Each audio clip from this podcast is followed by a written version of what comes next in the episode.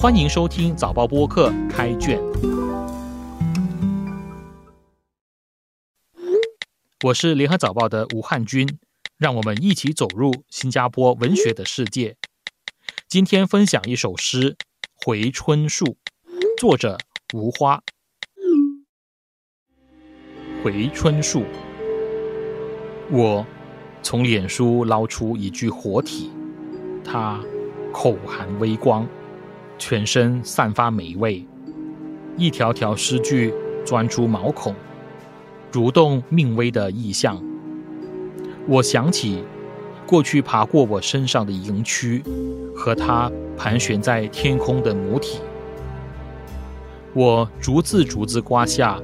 体内爬满青苔的铭文，凹陷的时光像越凿越深的井。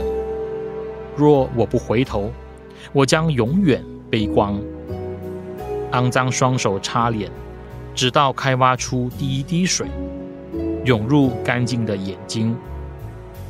然而，我知道我已经长出新鲜的肉，一层一层包裹你曾经见过的白骨。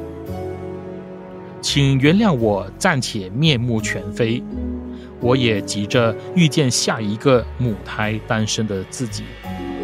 请回读我史前最后一行诗句，那有我即将长回剩下的最后一层脸皮。《回春树》这首诗很有意思，作者以戏剧化的手法把回春整脸。用脸书和写作这组相关而现代的概念贯穿整首诗，带点魔幻，也带点超现实的意味。诗反身自指，指向诗歌书写的心灵探索过程，以及诗后类似死而复生、重新长肉的回春状况。诗的开头是这样的：我从脸书捞出一具活体，它口含微光。全身散发霉味。这里的脸书指的是 Facebook，而所谓活体，可以指还存活的生命标本，或从健康的捐献人体内切除部分器官组织，再植入另一个无法正常工作的患者体内而再生。这是一个很有想象空间的比喻，它可以指一段有生命力的文字和生命记忆的片段。借助虚拟世界和个人的再创造，获得如同回春般的生命延伸。作者形容这个活体时有正有反，说他一条条诗句钻出毛孔，蠕动命微的意象，仿佛一行行文字、一条条诗句，寄生虫般钻出钻入腐肉。一下子，人追求荣光、面子。上脸书等社交媒体的多重空间重叠起来，一下子生命的鬼魅体从腐烂中爬出，一下子死，一下子生，生原来都是从死里长出来的。在接下来的几句中，作者回忆过去爬过他身上的营区和他盘旋在天空的母体。什么是无身？什么又是母体呢？这里的营区和母体也是两个很有意思的比喻，它们或许暗示了诗人曾经的萎靡和生命的源泉。接着，作者描述了自己逐字逐字刮下体内爬满青苔的铭文，并将时间比作越凿越深的井。这里的铭文指的是作者付诸文字内心深处的思想和情感。同样充满了正反的反讽，铭刻之文暗示可以持久深刻，但作者却说爬满青苔，反讽地说出时间的沧桑感。而越凿越深的井，也描绘了时间的深邃。井里开挖的水，却是我的第一滴泪。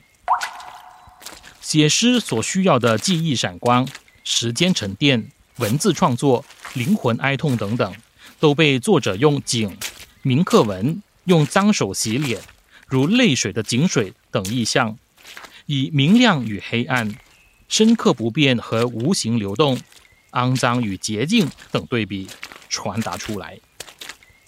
作者借脸书创作诗歌的那一份苦心孤诣，以脸书和回春这些带魔幻的象征，深深挖掘出诗句来，并轻轻抹在脸上，里面有着一种沉溺的快感，堕落的执迷不悟。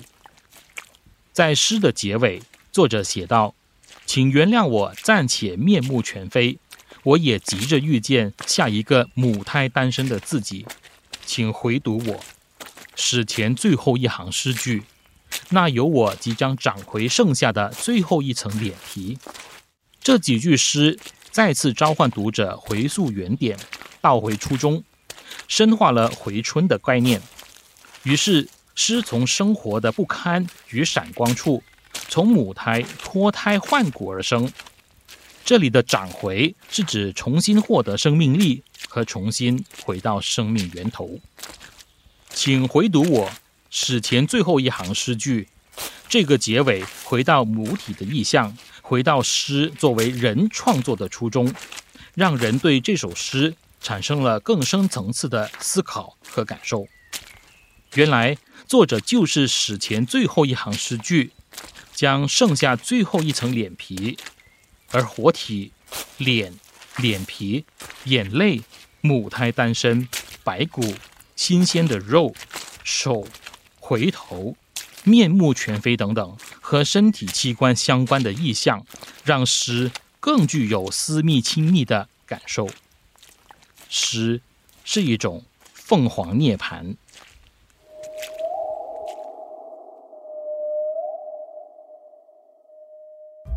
开卷每逢星期四更新。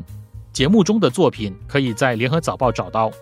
我是汉军，今天的节目由联合早报副刊和早报播客制作，赏析写作周德成，录音李怡倩，后期制作何建伟。